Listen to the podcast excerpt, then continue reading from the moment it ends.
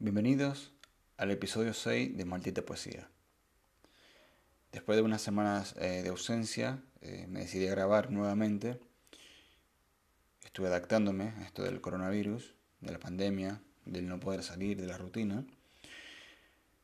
Eh, y perdí algunas cosas, como hacerle el seguimiento a, a este podcast.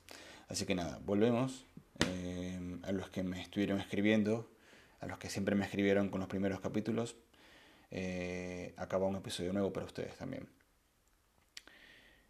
En este episodio eh, ha habido mucho revuelo en, el mundo, em, protestas, protestas por derechos, em, pandemia, eh, ruptura de la, de la cotidianidad, tantas cosas se me vino a la cabeza un, poemario que escribí en el 2018, un poemario que era un, texto conflictivo, que era un texto de desahogo. Este poemario se llama Esto no es un panfleto, haciendo alusión un poco, sí, en ese momento a, la situación de mi país, de Venezuela, y las protestas del 2014 en las cuales, las cuales participé. Em, y luego el 2017. Y nada, era, era un, poemario de descarga.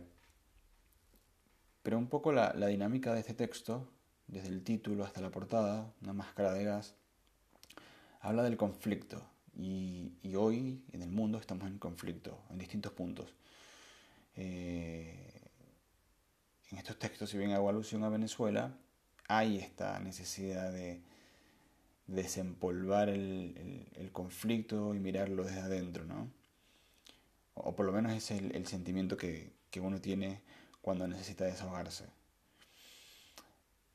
Esto no es un panfleto, también es hacer referencia a, la comunicación eh, social en, Venezuela, que en, algún momento se desfasó y, y realmente uno nunca sabe cuál es la verdad y cuál es la mentira, así que todo, incluyendo la verdad y la mentira, terminan siendo lo mismo, un mero panfleto que se utiliza para la política.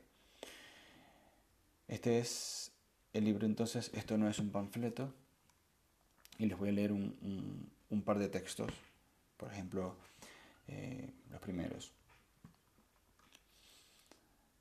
El prólogo lo hizo Eberto José Borjas, un escritor que admiro, que admiro mucho, escritor maracucho también. Eh, está ahora en Colombia, si, si escucha este podcast, un saludo para él. Alberto José Borjas me, hace el siguiente prólogo. Dice, el texto que usted tiene en sus manos está escrito con algo más que el ingenio de alguien que domina la palabra.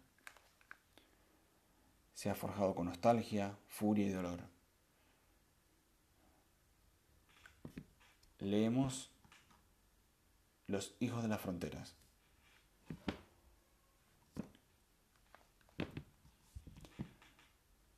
Concordemos en algo. Son tan salvajes. Nos desgarraban la generación y los pedazos de bandera. Se fueron yendo cada vez más lejos. Nos convirtieron en los desparramados, los hijos de las fronteras, los despatriados, digamos. Nos fuimos con los pasaportes en los dientes para ser reconocidos en el tiempo.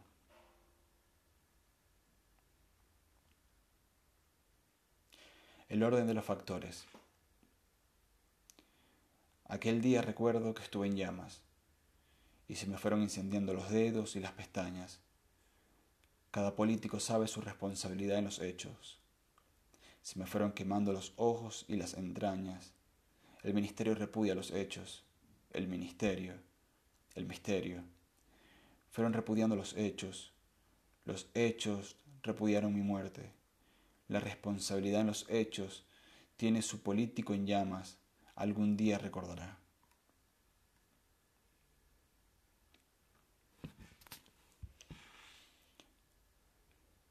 Panfleto. Esto podría ser un panfleto y podría distribuirse en las esquinas, lanzarse cada una de las letras de un piso quinto.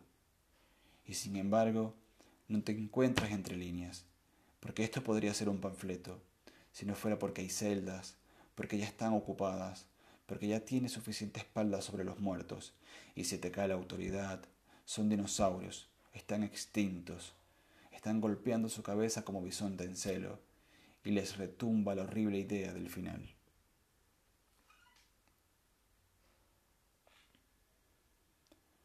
Paola, ¿qué habrá sido de vos? La última vez te vi tendida sobre el asfalto. Te llovían los ojos y las heridas. Los codos tenían raspones de tercer grado. Y Miriam te arropó con la tricolor. Un perdigón oficialmente dijeron, pero por estas fechas todos sabíamos reconocer las balas.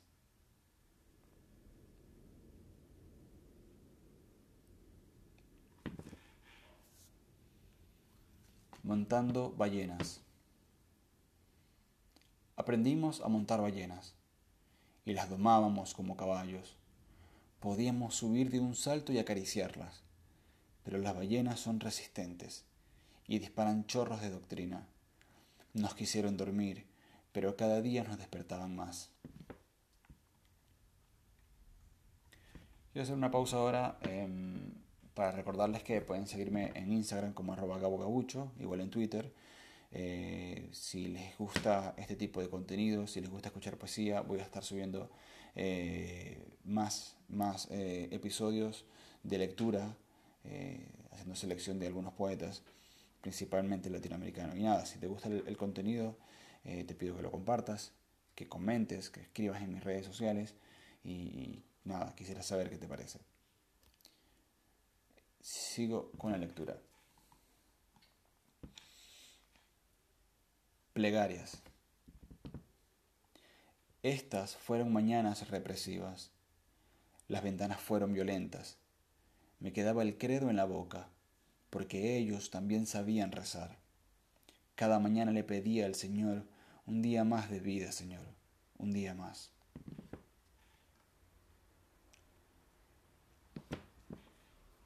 El baile de la dictadura. La Real Academia los catedráticos y los eruditos siguen discutiendo la correcta definición. La dictadura es aquello, pero también puede ser esto. Mientras moríamos de angustia, porque la democracia participativa, la quinta república, digamos, se nos reía en la cara y bailaban.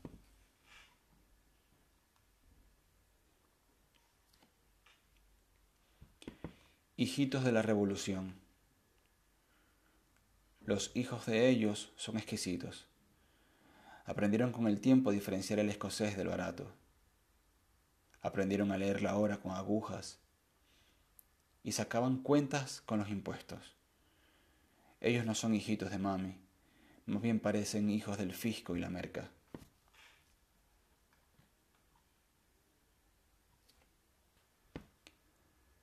De juventudes y balas. En la pared hay una bala prensada. Susurran nombres y documentos. Si se ve de cerca tiene 17 años, aproximadamente. La juventud no se calcula en años.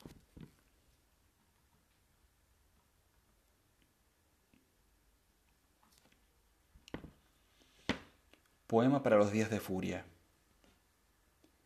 Tengo un poema oculto en el pecho que destila nombres y te nombra.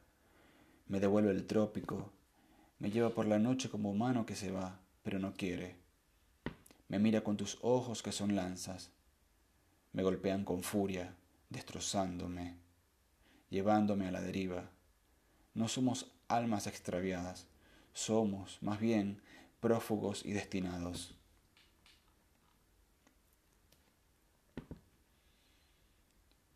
Espantapájaros. Aquel día migraron los pájaros. La capital vio partir a millones de ellos. Los exiliaron de su cielo. Humo, ruido, gas. Esto no es un simulacro. Cambios. Tengo el pecho estallado de humo. Digamos que probé la furia de tus bombas. Conocí tu cobardía y la de ellos. Esta plaza nunca volverá a ser igual. Lo sé porque los bustos ya no se pueden mantener erguidos.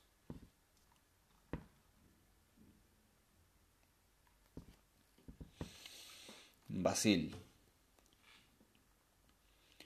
Soñábamos con la revolución aquella tarde. Nos sentábamos a hablar de bombas y banderas.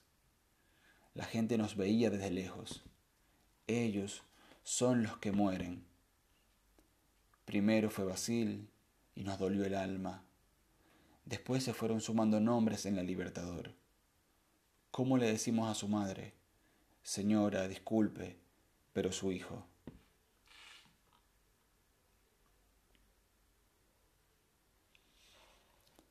Altos cargos.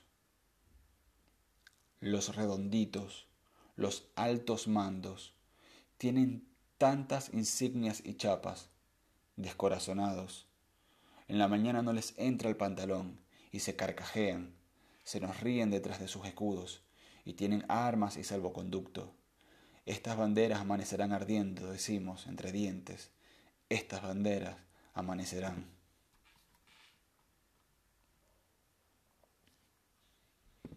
Poema para no saltar al guaire.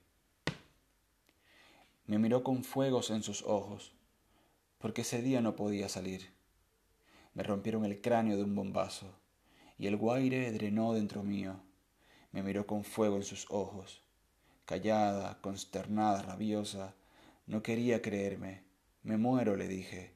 Me muero de infección y de patria.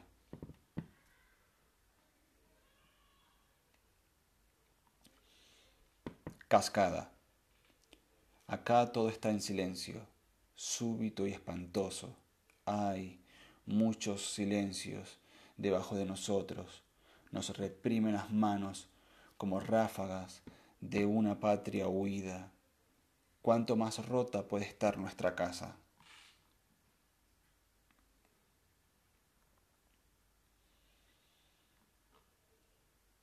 Cierro con obituario.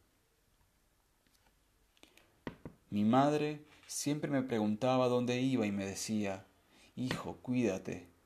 Mira que afuera están matando por un par de zapatos. Y yo salía con los rotos y los desgastados. Sabía muy dentro de mí que mamá tenía razón. Hace tiempo que los tiempos cambiaron, muchachito. Antes dormíamos con la puerta abierta y hoy apenas si podemos cerrar los ojos. Gloria al bravo pueblo, decíamos y tomábamos de ejemplo Caracas. Apretábamos la bandera y nos temblaba la mandíbula cuando sosteníamos los escudos contra los chorros de agua. Mamá tenía razón y afuera hace frío. Mamá siempre tiene razón, aunque hoy sea martes y mañana me cubran con la bandera y yo salga en los diarios, en el medio, donde salen los muertos o los desaparecidos. Todos somos cadáveres en potencia destinados todos estamos a la patria, algunos huidos o desterrados. La ley respetando la virtud y el honor. Abajo cadenas gritábamos junto al Señor, y los pobres sin chozas, y los ricos sin ganas, y los otros. ¿A dónde van los otros? Si llegaste hasta aquí, muchas gracias por escuchar. Espero que te haya gustado. Estos textos son de mi libro Esto no es un panfleto, que lo pueden encontrar en Amazon. Eh, también lo pueden encontrar directamente conmigo en las redes sociales, arroba Gabo Gabucho. Obviamente no, son todos los textos, los que leí. Em, nada, espero que les haya gustado. Les pido que lo compartan, pásenlo por WhatsApp, eh, pásenlo a sus amigos. Y nos vemos en el próximo episodio. Espero que se puedan ir después de este audio con mucha poesía.